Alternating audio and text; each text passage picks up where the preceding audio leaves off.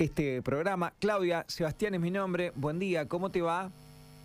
Hola, ¿qué tal, Sebastián? Buen día.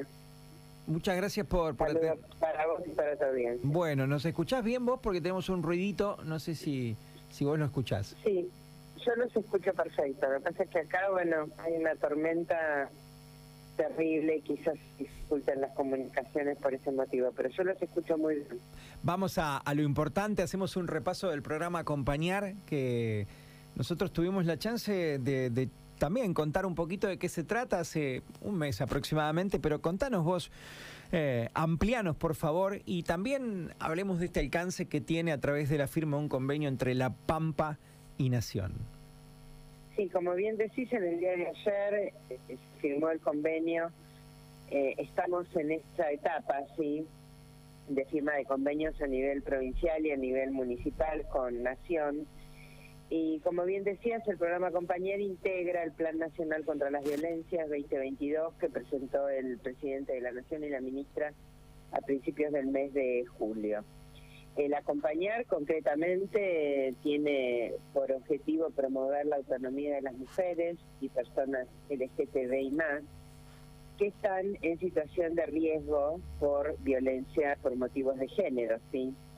El programa Acompañar eh, consta de, de dos ejes. Uno es el otorgamiento de una prestación económica y el otro es el abordaje integral a la situación de violencia.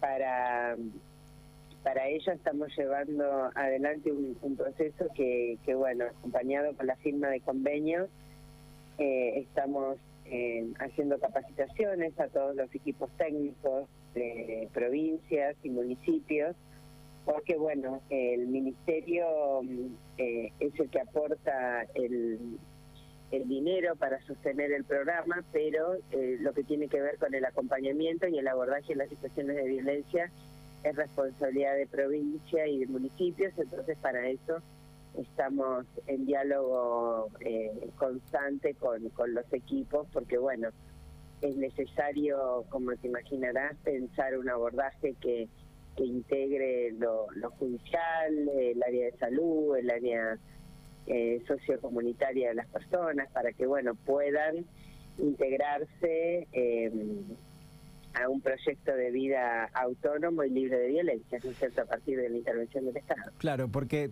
toda la, cualquier tipo de violencia es, muy grave, pero muchas veces pasa esto, ¿no, Claudia? De, si me voy no tengo a dónde ir, si, si me separo no tengo cómo comer ni darle de comer a mis hijos o a mis hijas. Eh, esa, esa atadura, lamentablemente, que tiene que ver con lo económico, profundiza la gravedad de la situación de la víctima. Así es, eh, sobre todo en las situaciones de, violencia doméstica, la dependencia económica con el victimario siempre fue un argumento absolutamente válido para las, las personas que querían cortar con vínculos de violencia, ¿no es cierto? Esto que vos decís lo hemos escuchado infinidad de veces las que trabajamos en estas en estas cuestiones y situaciones reales y concretas, ¿no? La mujer diciendo, sí, yo sé que me tengo que ir, sé que me tengo que separar, pero ¿a dónde? Yo perdí vínculo con mi familia por su culpa, no tengo amigas, no tengo red. Entonces, bueno, de esto se trata el acompañar. De, de, a partir del apoyo económico que es durante seis meses, es el equivalente a un salario mínimo vital y móvil, eh, que los equipos que abordan a la persona eh, de manera conjunta con ella, a partir de un posicionamiento activo, de una escucha activa y comprometida, puedan pensar, bueno, estrategias de salida de estas situaciones, ¿no? Y, bueno, eh, para eso también eh, el plan del que hablábamos al principio contempla distintos programas, algunos tendientes al fortalecimiento justamente de esas áreas, ¿sí? O en algunos casos a crearlas, porque también eso nos pasa, ¿no? A partir de una recorrida por las provincias y los municipios, vemos que en muchos municipios no, no hay áreas de género eh, que trabajen estas situaciones. De modo que, bueno, por un lado es eso, fortalecerlas o, crearlas y por otro lado, bueno, también hay un programa para eh, el equipamiento de los refugios, ¿no? Porque en algunos en algunos casos el refugio es una salida extrema, pero una salida que salvaguarda la vida de, las personas y, de sus hijas, ¿no es cierto? Recordar que el programa es para mujeres, para personas LGTB y que el universo que viene a abarcar es el de las personas que están en riesgo por violencia de género, que tienen una situación de dependencia con el primario y que están en situación de vulnerabilidad social. Bien. ¿Cómo accede? ¿Cómo se gestiona? Eh, ¿Dónde lo pide? ¿Y, qué requisitos? Está claro para quién es, pero digo, eh, tiene que haber una denuncia previa, no hace falta. ¿Cómo, cómo puedo hacerme acreedor de, del beneficio? Bien, bien. Bueno, eh, los requisitos es ser mayor de 18 años, tener eh, una residencia de por lo menos un año en el país y el circuito para acceder al programa es, como recién decíamos, por las áreas locales, ¿sí? Que ya serán municipales o provinciales de acuerdo al lugar. Eh, las áreas van a acreditar la situación de riesgo de la persona mediante una entrevista social. Sí, se va la, el caso se va a cargar en un sistema integrado que también lanza con el programa el Ministerio de las Mujeres, Géneros y Diversidades de la Nación. Vamos a tener por fin un sistema integrado en todo el país donde cargar los casos de violencia. Esto también nos va a dar cifras importantes de cómo está la situación en cada provincia, en cada territorio. De modo que, bueno, se va a cargar ese, ese caso, nos va a llegar a nosotras, al Ministerio, nosotras vamos a cruzar con ANSES esa información para analizar las compatibilidades y en caso de que sea compatible, se le va a notificar el alta al, al área, a la unidad de ingreso, acompañamiento y seguimiento. Decir también que el programa es compatible con la asignación por hijo, por la asignación universal por embarazo, por el IFE, por la asignación por hijo por hija discapacitada, por el monotributo social y con la única categoría de trabajo registrado que es compatible es con el de las trabajadoras de casas particulares. Agregar también que aún no está implementado el programa, estamos en proceso de firma de convenios y de, y de capacitación en las provincias, porque bueno, también este sistema que se lanza con el acompañar requiere de una capacitación específica para cargar cada caso, de modo que bueno, pensamos sí que en los próximos días eh, ya lo vamos a tener en marcha, pero estamos en ese proceso previo. Eh, disculpame si ya, si ya lo dijiste. Eh, ¿La Pampa eh, de alguna forma también pica en punta en esto de ser parte del convenio o, no? ¿Son casi todas las provincias o, todas ya firmaron, sí. adhirieron? Mira, el programa en una pequeña instancia se va a lanzar en cuatro provincias que son los que más casos de violencia, de femicidios tienen a partir del registro de la Corte Suprema de Justicia de la Nación, que son Buenos Aires, Río Negro, Chaco y Santa Fe pero estamos firmando convenios porque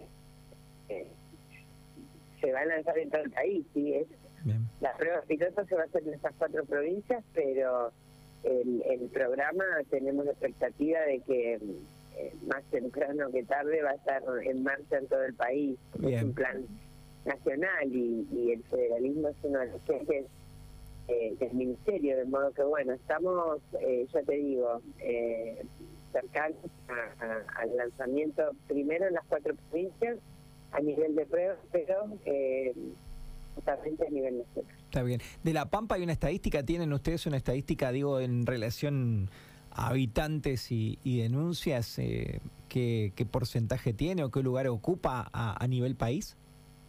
Bueno, nosotras vamos a tener eh, datos a partir de la implementación de este programa también, por eso yo estoy en la importancia del sistema que también se lanza con el acompañante.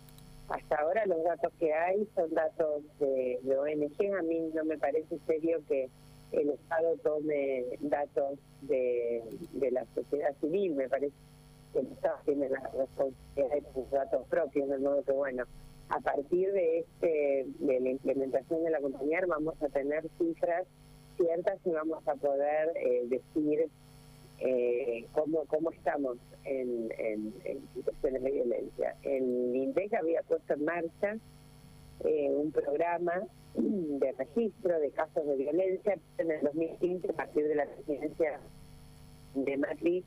Ese, esa estadística se dejó de hacer, como también el registro que había en, el, en la Secretaría de Derechos Humanos de la Nación, en el Ministerio de Justicia, eh, sobre femicidios y transfemicidios también quedó quedó inactivo a partir de, del inicio de, de gobierno, de modo que bueno, eh, a partir del programa y de la implementación de ese, de ese sistema también vamos a poder tener cifras ciertas para, bueno, a partir de ello pensar políticas públicas específicas para cada lugar. Bien, eh, para ir cerrando y no robarte más tiempo, Claudia, entonces el en La Pampa, eh, la piquense, eh, la persona que está escuchando y que en algún momento puede ilusionarse, tiene que esperar un poquito todavía, habrá un lugar determinado, una forma de gestionarlo. Digo, independientemente de lo virtual. Bueno, hoy hoy todo es virtual, pero hay que esperar un poquito más. ¿Está bien? ¿Entendí bien los tiempos? Sí, de modo, y de modo eh, también aclarar, si hay una persona en situación de violencia, no tiene que esperar, tiene que recurrir ya eh, algún centro donde la puedan acompañar. El, la línea 144 es una línea nacional, se le puede brindar información de dónde ocurrir. Sí va a tener que acompañar para la implementación del programa, pero es importante que si hay alguna persona en situación de violencia ya recurra a pedir ayuda, que la es el primer paso para que le indiquen dónde tiene el centro más cercano, donde la pueden asesorar, ¿sí? Hay otros programas, el trabajo, o sea, eh, hay otras